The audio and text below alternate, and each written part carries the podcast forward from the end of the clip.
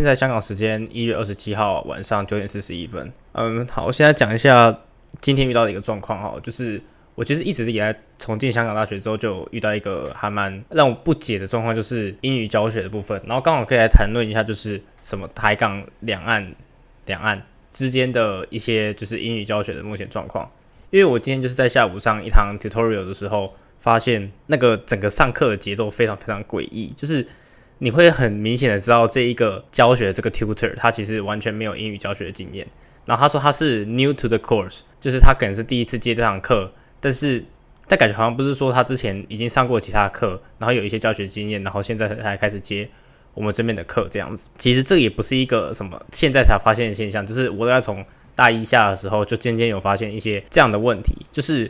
呃我们的就是一堂课应该跟台湾一样，就是会有一个 lecture 跟 tutorial，然后那个 tutorial 通常都会是，假如说像我的。统计课的 tutorial 就会是统计系的那些研究生 postgraduate 来当 tutor。好，而这些 postgraduate 在统计系的大部分都是内地学生，会来香港读研究所的，当然有一部分是好他在香港大学读本科 undergraduate，然后再继续读研究所。但也有一大部分人是他之前是在一个不是英语的环境下，就是上上他们大学的课。例如说，他可能在内地读书，然后研究所他想要出来香港，或是来到香港这边继续读研这样。这样子的问题就是说，第一个是他本身没有英语教学经验，他甚至没有用英语学习过的经验。然后他今天换到这个地方，他可能还在适应要怎么用英语学习，就是研究所的内容，同时要用英语去教学，呃，大学。本科生的内容就会有点太过，就是太这个过程进程已经跳得太快了。然后这件事情就会让我开始去想说，呃，台湾适不适合也这么做？就是适不适合用英语教学？因为前几天我大概也是有在呃国外的 Telegram 群组看到有一些人在讨论说，诶，台湾到底有没有要推广这种双语教学的内容？那的确现在有一些大学他已经要开始推双语班。我之前有听看到一个新闻是中山大学。他也有推双语班，那当然，其他大学里面有一些课程是全英文的。我的全英文定义是说，他今天的所有课的资料内容，跟他上课跟所有的互动，就是应该说老师与学生之间的互动，全部都要用英文，才算是一种英语教学。那但是台湾最大的本质问题是说，呃，我觉得要先从整个结构面开始讲起。一开始是讲说，我们台湾的高中啊是。还有国中或是就是 secondary education，它其实是没有用英语教学经验的，就是任何一堂课都没有，甚至连英文课都没有。我有认识几个就是在香港读中学的人，他们就是说，呃，香港中学基本上会分为好像是三个 band 吧，就是还有 band one、band two、band three，但是越数字越大越好。然后 band two 跟 band three，他们算是从中学就开始用全英文教课。那当然同学私下互动还是用粤语，但是全英文教课就会让他们的英语能力在那种呃潜移默化下就有有增长。那他们从中学进到大学去学习大学课程内容的时候，也不会因为哦我的内容是用英文呈现的，而导致说哦它有一个落差这样子。台湾的本质上就是我们国中跟高中基本上就是没有用英语教学的经验。然后很多东西都还是用中文去思考，就连公民里面的经济，我们也是用中文去教学。但是这过程就是说，我们就比较没有那个本钱去谈说，哦，我们要用英语教学。另外一个问题是在台湾呢，其实国际学生没有那么多，因为你去想，就是去想想看，就是如果在香港大学用呃本地的语言，假如说粤语教书的话，那可能只有四分之三人懂，因为港大差不多有四分之三的人是香港人本地的，地方四分之一的人，他们可能就不懂粤语，所以。英文就变成是一个很好的选择，所以香港做这件事情是他们从中小学就已经有英语教育的培养这样子。其实你在香港，你也会很明显知道说，其实有时候在地铁上，你就看到有一些那种五六岁的小朋友，他爸爸妈妈可能不是不是西方人，或者是他爸爸妈妈其实就是香港人，但是那些小孩跟家里的人讲话可能也是用英文，大概就是这样吧。然后台湾也是，台湾另外一个问题是学生的国际化程度也没有那么多，就是他们可能。非本地生不会像是在香港大学这样子，有四分之一的人是呃非本地生，可能就只有十分之一甚至不到的人是不懂中文的，所以自然而然就没有必要用英文去上这堂课，所以应该说是是需求问题啦，最终还是可以归类成这样子。那另外再继续来讲一下，就是最近的一些近况更新。那我想要先讲近况更新，那要从。上一次录完音之后开始讲起，上次录完音好像是十一月十三号的呃早上嘛，就是诶应该说一月十三号的一月十四号的凌晨这样子，在那一天之后就突然发生了一堆事情，或者一堆不同的安排。首先就是我那一天早上起来的时候，有时候一封学校传的 email 就说，呃，开学的前一周，开应该说开学的第一周，所有的课就是如果是四十人以上，它就是用 online 的模式，然后四十人以下才用 face to face。然后这样的东西执行过一周之后，在上个礼拜天，上个礼拜天应该是什么时候啊？应该是好，我也忘了，反正就是第一周上开学第一周过完的礼拜天，因为香港突然一波疫情爆发，本土案大概冲到一百例左右。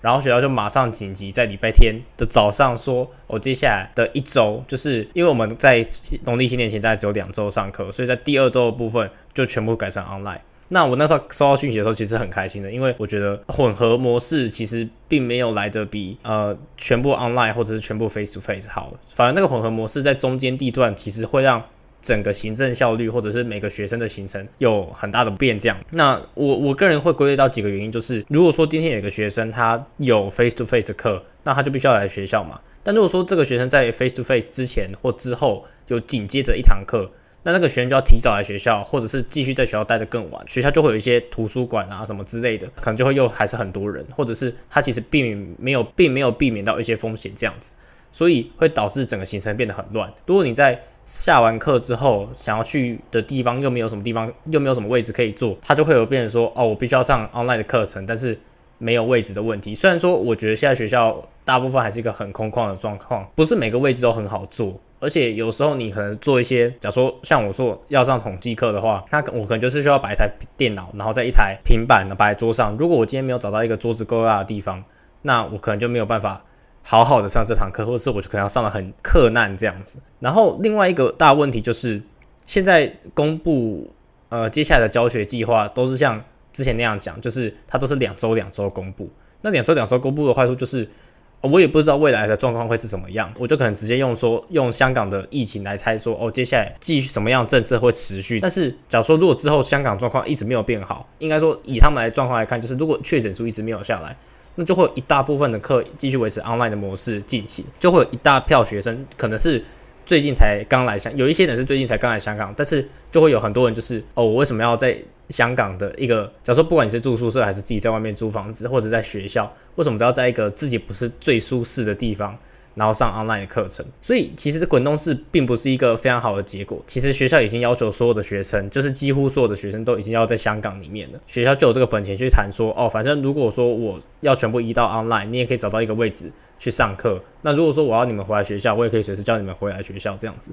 只是最近这一波让我很不解的就是说，为什么学校要推那种什么？哦，你一定要打完两剂，或者是定期两剂疫苗，或者是定期筛检，然后是阴性，你才能进去校园。那既然都要推行的这种类似疫苗通行证的这个概念，那为什么还要去看到确诊案例上升之后就直接转成 online 呢？就好像是我行政上面我有执行一套模式，但是我遇到状况的时候。啊！我又退缩。那之前做那些行政的流程是为了什么？这样，香港的疫情目前是这样的状况，就是呃，上次有说有那个晚六，就是晚上六点之后不能继续内用，跟什么健身房不能开，这这两个算是对我来讲影响比较大的。那在上次的一月十四录完音的一月十四号记者会，就马上要宣布延长两周，然后在今天就宣布延长两周，所以这个。晚上六点不能内用，跟健身房不能去的这个实施状况，是从一月七号延长到至少二月十七号之前都会维持这样的模式。政府那边其实还有说，就是在 在这一段时间内，好像 face to face 课都不能进行，他是用 suspended。我是看那个 South China Morning Post 写的，他说这一段时间的所有的 face to face 课都还是暂停的。那表示是不是大学端应该也会利用？是不是大学端也会利用试用这种？规定，然后到二月十七号之前都全部 online 呢？我自己目前的一个推测是以我们开学第一周的那个状况来看，就是开学第一周那个时候的确本土确诊案例大概都只有在个位数或者是十几例，没有到一个非常明显的往往上确诊线往上跳的状况。但是那个时候已经采用了就是四十人以上叫 online 的这个模式。所以，如果说香港大学用一样的逻辑，然后给定一样的疫情状况来看的话，是不是有可能四十人以上 online 的这个安排会一直延续到就是四月底期末全部的课上完，甚至是五月的期末考？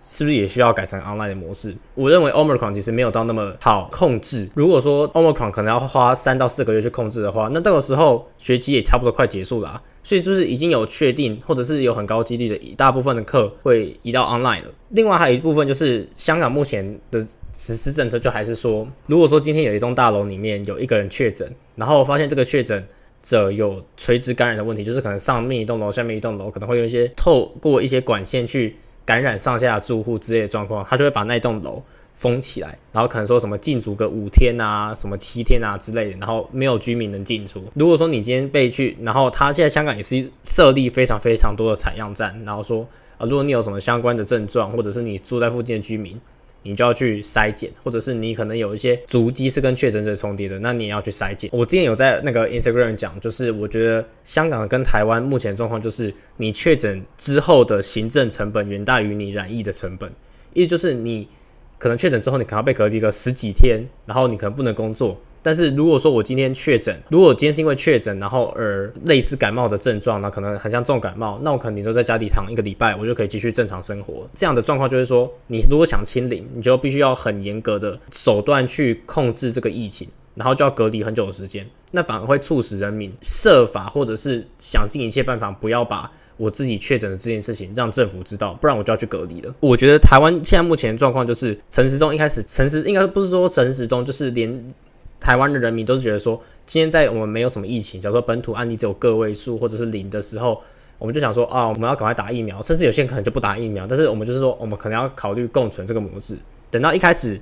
等到我们真的遇到了 Omicron 这种。呃，可能会有数十例十本土案例确诊的时候，我们就会说，呃，现在还不能共存，现在不能共存，我们还是要设法清零这样子。所以就是，哦，我反正我现在时空背景是什么，我就讲说啊，我们目标是另外一个地方。现在台湾的整个政策就变成说啊，我们要目标要清零，整个就是就，反正我就是觉得画面很乱啊。台湾这个清零的目的就是说啊，我们希望要把所有的确诊者找出来。我觉得目前状况就是，如果说你越想要把确诊者找出来，你就越找不出来。所以你。要处理这个疫情的方法，就是设法不做些什么，你才能把这个疫情解决。一个最经典的例子就是说，我刚才讲了，就是如果说你被抓到确诊的隔离天数太长的问题，然后如果说要更完整的分析这个情况的话，就是说，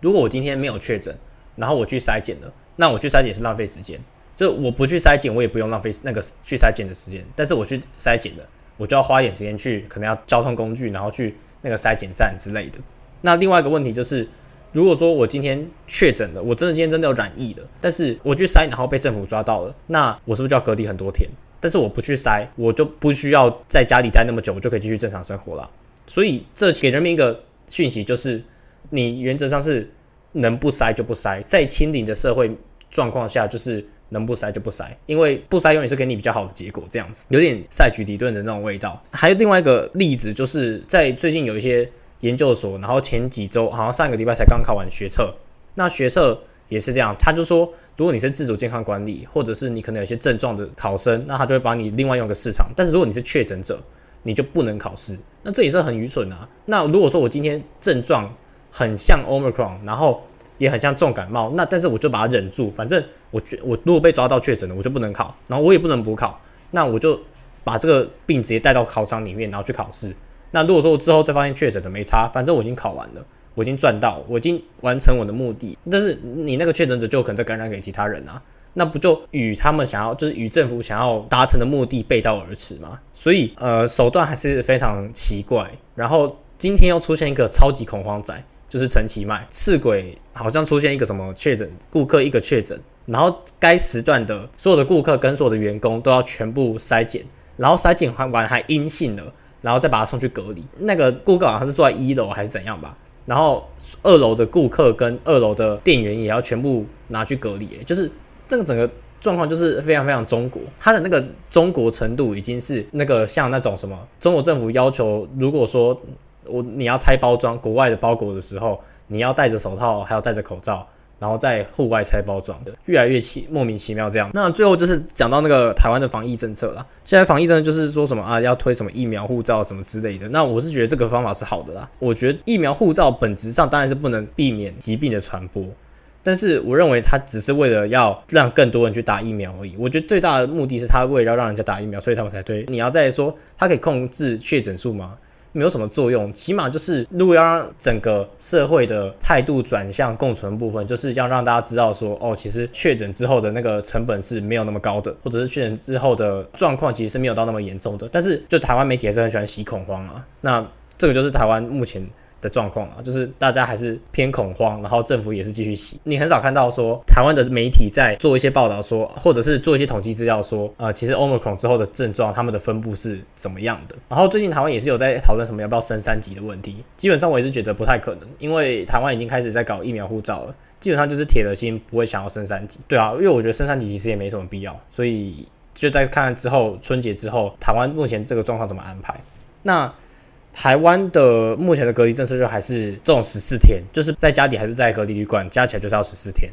但是目前的状况是我已经在看回台湾的隔离旅馆了，因为现在的状况是香港有已经有这个疫情爆发，但是如果会不会哪一天爆发到一个程度，学校就直接突宣布说全部转成 online，那我是不是就我应该就可以提前回台湾？所以我现在就已经在看大概二三月甚至四月的一些机票跟隔离旅馆状况了，只是。目前机票的话，是因为呃香港防疫政策的关系，所以香港飞高雄的班次骤减，在二月的时候一周两班这样。然后台湾的隔离的政策在春节之后好像也还没有公布，因为目前春节的政策是实施到二月十四号，但是春节之后如果没有变动的话，然后再加上防疫旅馆的需求量没有那么多，应该就会是回到以前那种你要在隔离旅馆隔离十五天，然后才能被放出来的状况。目前香港也有看到。在原本隔离二十一天的一些国家来到香港，可以改成十四天。虽然说表面上政府是说哦，考虑 Omicron 的那个潜伏期没有到那么长的，所以他们才考虑把二十一天缩减到十四天。但我认为最大的问题应该是隔离旅馆不够，所以所以他们才要做这件事情吧。老实说，为什么香港要莫名其妙把二十一天改成十四天？香港如果说他目标是要跟中国通关，那他的目标是清零，他如果一直维持二十一天，其实也跟刚好跟中国的二十一天一样啊。所以我认为。香港政府做这件事情，纯粹是因为他遇到了一种防疫旅馆的需求压力。那今天最后一个主题要来谈的就是呃，video conferencing 这个大趋势这样子。因为呃，知道线上会议或者是这种线上教学的模式在疫情之间很常使用，但是在之后疫情之后，会不会也是它的市占率或者它的应用性也会比在二零一九年的时候更高？那我觉得这个东西可以看一个指标，就是如果说看 Zoom 二零二二财政年 Q 三的。数字的话，你可以看到，应该说一百 K 以上的那种大客户，它的营收好像是有九十几趴的增长。然后其实是考虑在国外，在二零二一 Q 三的时候，其实已经有商业活动复苏，或者是回到办公室工作的情形。第四季的时候又有 Omicron 的影响，所以会不会在呃接下来 Zoom 的财报里面？会看到大公司的营收增长，就会有非常不错的成长率。我也不知道，但是我认为，呃，在学校这一个这个部分的状况其实是非常好的。我如果我们今天学校还是坚持要看到，呃，疫情相对稳定，或者是确诊数相对少的时候，我们才要一直维持非 a 非的状况。那线上教学就会随时有可能要进场。然后，因为如果说疫情突然像今现在香港这样子，很明显的数字飙升，那是不是线上教学就要？随时都可以准备好，然后随时被应用这样子。像之前就是我们一开始在前两周开学的时候遇到的状况，我也认为，其实，在以学校的成本面考量的话，如果说采用全线上教学的模式，应该会比 face to face 还来得便宜的多。因为我只要把所有的成本都灌注在线上教学的系统维护就好了嘛。当然，而且。如果说我们现在是这种混合制的模式，我们原本就是学校原本就是要付那个 Zoom 的那个钱呐，所以 Zoom 从来都不会被停用啊。我如果说今天换到学校换到 Online 模式的时候，不就可以省下更多呃在学校维护设备的钱嘛？而且再加上我们其实有越来越多的经验在使用线上教学的软体身上，那回去这个线上教学其实也是非常熟悉的一件事情，大概是我这个想法吧。而且加上现在如果说我们要在这种相对不稳定的状况下，如果说我们一次能把所有的事情都移到线上，好像是更好的一件事情，然后也是更方便的一件事情，就是不用大家在那边瞎耗这件事情。就是如果说今天它能全部转到线上，大家就可以自己舒舒服在家做这件事情。而且有些人会说，四十人以下的那种，呃，假如说语言课啊，它可能就是要 face to face，它才会有真正的效果这样子。但是我认为那个效果其实是有点被打折的。你你如果在 face to face 的教室里面。大家都还是要戴着口罩啊，相对来讲，它没有比在家不戴口罩上课更舒服嘛。教室里面很不舒服，然后一样尴尬的继续上堂课。至少我上的英文课是蛮尴尬的啦。那我就会认为说，不如要转回，如果转回线上教学的话，应该就会一次把很多事省下来，然后所有的资源也都在网络上，然后大家都可以在自己舒服的环境做事，其实也不是不未尝不是一件坏事。这样子，video conferencing 它还有另外一个特色，就是说有那种跨国活动，我们可能会采用比较。当然，以前跨国活动就已经有一些呃线上举办的一些经验，但是以前比较多的倾向是，可能说我们今天把跨国活动的规模办得小一点，然后有一些人可能要跨国去参加这些活动，那应该说它的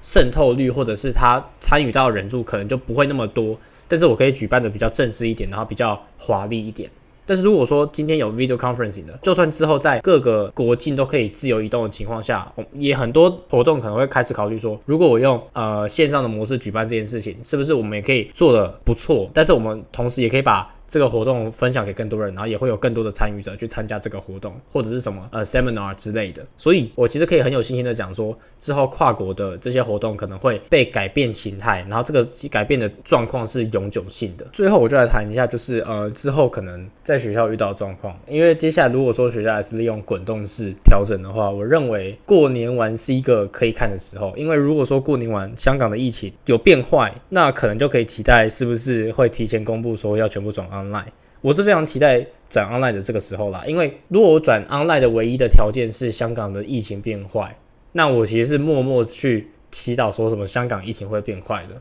但是虽然这有点阴谋论的概念，或者是可能有些人会觉得我什么政治不正确，其实我一直都是有点政治不正确。其实我我后来讲通的就是一件事情，就是说，如果说我每次回去台湾都要被隔离，然后有时候隔离出来，可能又会有什么。啊，什么潜伏期？之前有这种潜伏期太长的问题，然后变成说，哦，大家都要猎巫什么？如果你是出国的人啊，你就是有钱人这样子，然后就要去去猎那种有钱人这样，就是啊，都是你有钱人的错啊，你们你们这种有钱人吧，就是要多缴一点钱什么之类的。在这个社会状况下，大家都是以自己的利益先为优先考量，别人要花多少钱，或者别人要忍受多少什么不合理的那种隔离天数。大家都不管，反正就是啊，你就是不要来影响我就对了。那在这个社会，大家就是自私的嘛。那既然要自私的话，为什么我不要去祈祷一件事情的发展是对我最有利的？那对我最有利的就是香港如果疫情爆了，那我就可以赶快回台湾了。好，那今天就是大家就讲到这边。但我其实也不知道今天到底在讲什么东西。今天就是我我是刚下课然后回来录音的，之后就是在看你们把稿写好一点，就这样，不不。